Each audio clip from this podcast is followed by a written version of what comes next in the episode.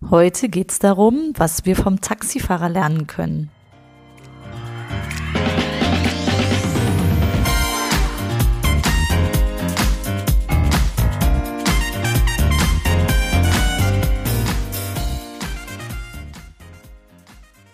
Herzlich willkommen im Podcast Chancen denken.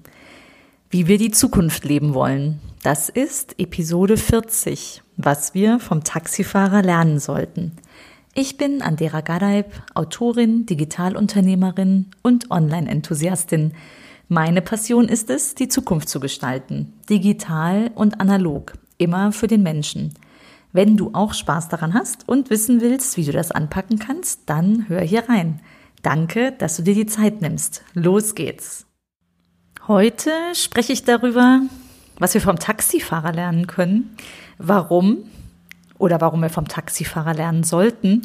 Ich erzähle euch, wo die Inspiration herkommt. Nämlich von einer Veranstaltung, äh, an der ich vor kurzem virtuell teilgenommen habe und wo uns äh, ein sehr cooles Team von der Agentur Huhuko aus Augsburg, verlinke ich gern, einen Impuls gegeben hat zum agilen Mindset. Agiles Mindset könnte man jetzt auch alleine eine Folge drüber machen. Mache ich nicht. Ähm, ne, Agilität ist ein Thema, was uns in der Digitalisierung sehr beschäftigt, nämlich äh, Handeln, äh, immer wieder prüfen, ob wir auf dem richtigen Weg sind, umsteuern und eher in kurzen Schritten als in, in langen strategischen Zyklen denken, wie das früher noch funktionierte, als die Welt langsamer war. Wir leben in der Agilität, wir leben die Agilität und eignen uns ein entsprechendes Mindset an, die Art, wie wir, wie wir denken, handeln, welche Werte wir vertreten. Und in dem Kontext habe ich das Taxifahrerprinzip kennengelernt. Was ist das Taxifahrerprinzip? Das ist die Idee, dass du da hingehen musst, wo dein Kunde ist. Das weiß sogar jeder Taxifahrer. Ne? Egal, was du machst, ob du ein Produkt in den Markt bringst, äh, ob du Texte schreibst, ob du ein äh, Kommunikationskonzepte entwirfst, was auch immer, dein Geschäft ist, wenn es mit dem Kunden zu tun hat, dann musst du dahin gehen, wo dein Kunde ist und ihn abholen. Das weiß sogar jeder Taxifahrer. Es ist super simpel und doch schlagend zugleich, weil ich kenne das von mir selbst. Ne? Des Schusters Schuhe sind äh, manchmal die mit den meisten Löchern. ich arbeite schon ganz lange, über 20 Jahre in der Marktforschung, viel mit dem Marketing zusammen und äh, treffe auf Unternehmen, die wirklich sensationell tolle Produkte und Services in den Markt bringen. Und wenn man dann so gemeinsam spricht, dann stelle ich fest, Mensch, mein Gegenüber hat die Scheuklappen auf, spricht in seinem Marketing Expertensprech und macht dann das Sparring. Wir müssen das in, in Kunden, Konsumentensprache übersetzen, um, um die Menschen abzuholen, egal was es ist. Wir müssen die Menschen abholen. Und das passiert mir auch selber. Ja, also ich will gar nicht über andere schimpfen. Ich habe selbst auch die Scheuklappen immer wieder mal an. Das fällt mir dann auf und ich merke im Gespräch mit einem Sparring von außen, dass äh, das einfach nötig ist, um Feedback zu erhalten und selbst zu sehen, wo ich möglicherweise zu sehr in meinem Fach Chinesisch unterwegs bin. Also ich muss mir auch mal wieder selbst äh, den Spiegel vorhalten und äh, zusehen, dass ich den, den Connect, ne, die, die Anbindung an mein Gegenüber, an meinen Kunden auch wirklich immer hinkriege. Übt das auch ständig in Texten. Das ist eigentlich ein, eine tägliche Arbeit. Warum erzähle ich das? Ich glaube, der Erfolg hängt ganz maßgeblich davon ab, wie gut wir unseren Kunden abholen, wie gut wir das Taxifahrerprinzip beherzigen.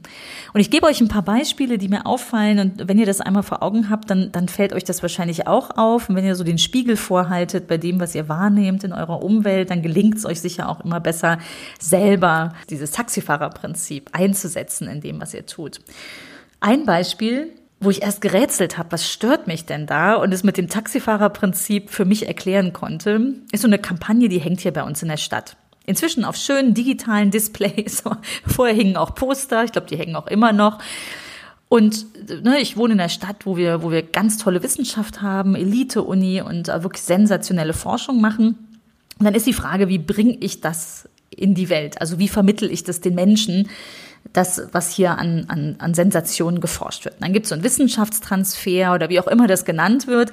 Es geht darum, das, das den Menschen näher zu bringen, was da in, in Zukunft geforscht wird.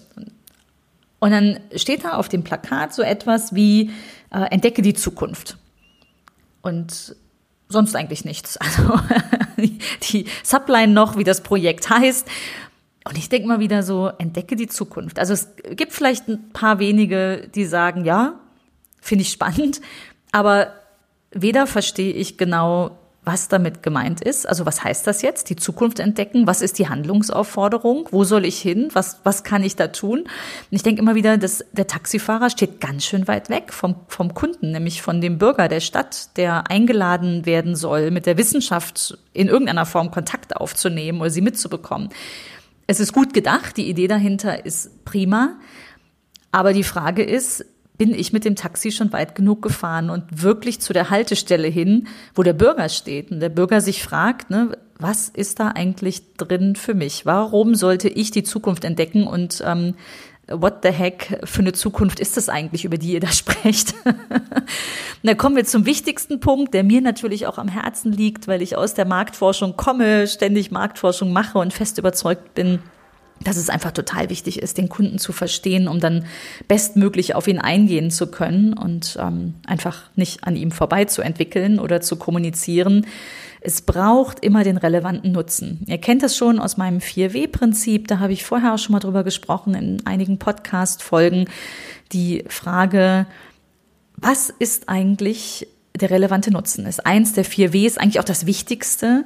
Ähm, ne, das, das was ist der relevante Nutzen, der Benefit von dem, was du anbietest? Wenn wir beim Beispiel ähm, Zukunft entdecken bleiben, dann ist die Frage, warum, warum, ne, was, was ist da drin für mich? Warum sollte ich das machen? Zukunft, ja, einige wenige finden das vielleicht spannend, aber warum sollte ich jetzt die Zukunft entdecken und, und wo genau ist diese Zukunftskapsel, wenn ich jetzt dahin wollte? ne, relevanter Nutzen. Der relevante Nutzen kann ein funktionaler sein, also ein rein äh, ein, ein, ein rein äh, rationales Argument, eine Technologie.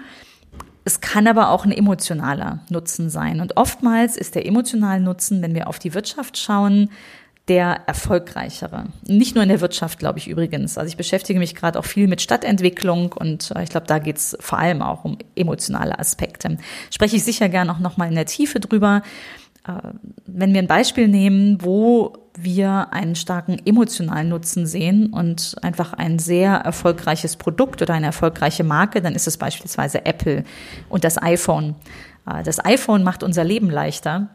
Das ist der Benefit, der sehr emotionale Nutzen des Produktes, während Produkte mit funktionalem Nutzen auch zuhauf am Markt sind und auch Spezifikationstests, also technische Vergleiche mit Abstand gewinnen, wirtschaftlich erfolgreicher ist das iPhone, weil es unser Leben leichter macht. Und tatsächlich ein schönes Beispiel dafür, dass nicht Technologie um der Technologie willen eingesetzt wird, wo ich auch fest von überzeugt bin, das ist nicht das Taxifahrerprinzip. Also wir müssen, brauchen nicht irgendwie schnellere Shuttles oder ähm, mehr Technologie.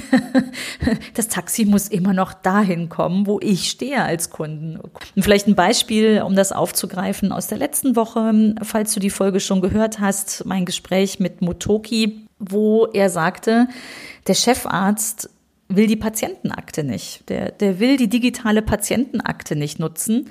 Warum will er die nicht nutzen? Weil sie ihm Zeit nimmt, die er mit dem Patienten verbringen möchte. Dafür ist er seinen Job angetreten und äh, das beschäftigt mich auch sehr. Das betrifft ganz viele Berufe, also gerade im Sozialen. Wenn wir dort noch Technologie dazwischen schieben, um äh, Prozesse effizienter werden zu lassen, ist das fein.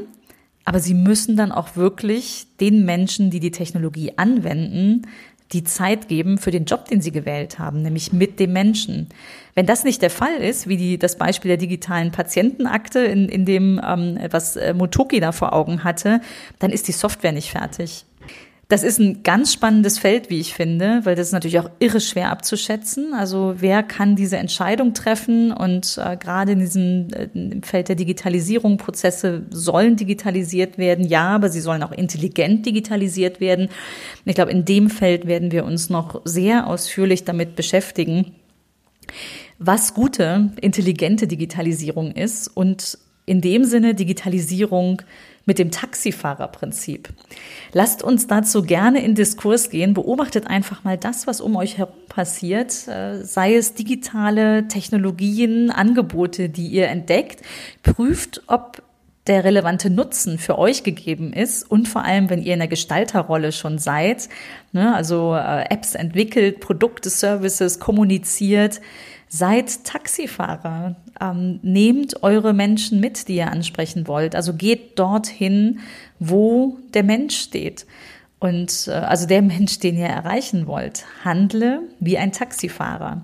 Und wenn du da noch unsicher bist bei dem, was du tust, dann geh ins Gespräch mit anderen. Du weißt es sicher aus eigener Erfahrung, im Gespräch entsteht etwas.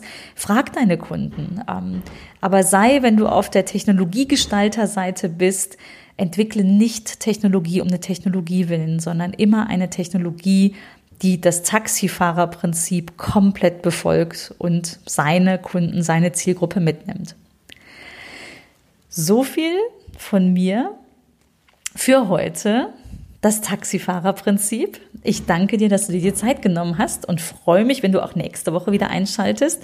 Wenn beim Taxifahrer eine Chance für dich liegt, dann leg los, mach einfach mal. Ich freue mich sehr, wenn du mir davon erzählt hast, ob du es probiert hast und wie es dir gelungen ist. Wenn dich das Thema interessiert, dann nimm dir gern die Zeit und gewinne Zeit mit meinem Superkräftekurs, äh, superkräftekurs.de. Ich verlinke den auch in den Show Notes. Ansonsten freue ich mich, wenn du mir eine Bewertung gibst für den Podcast und Freunden davon erzählst. Bis nächste Woche. Tschüss.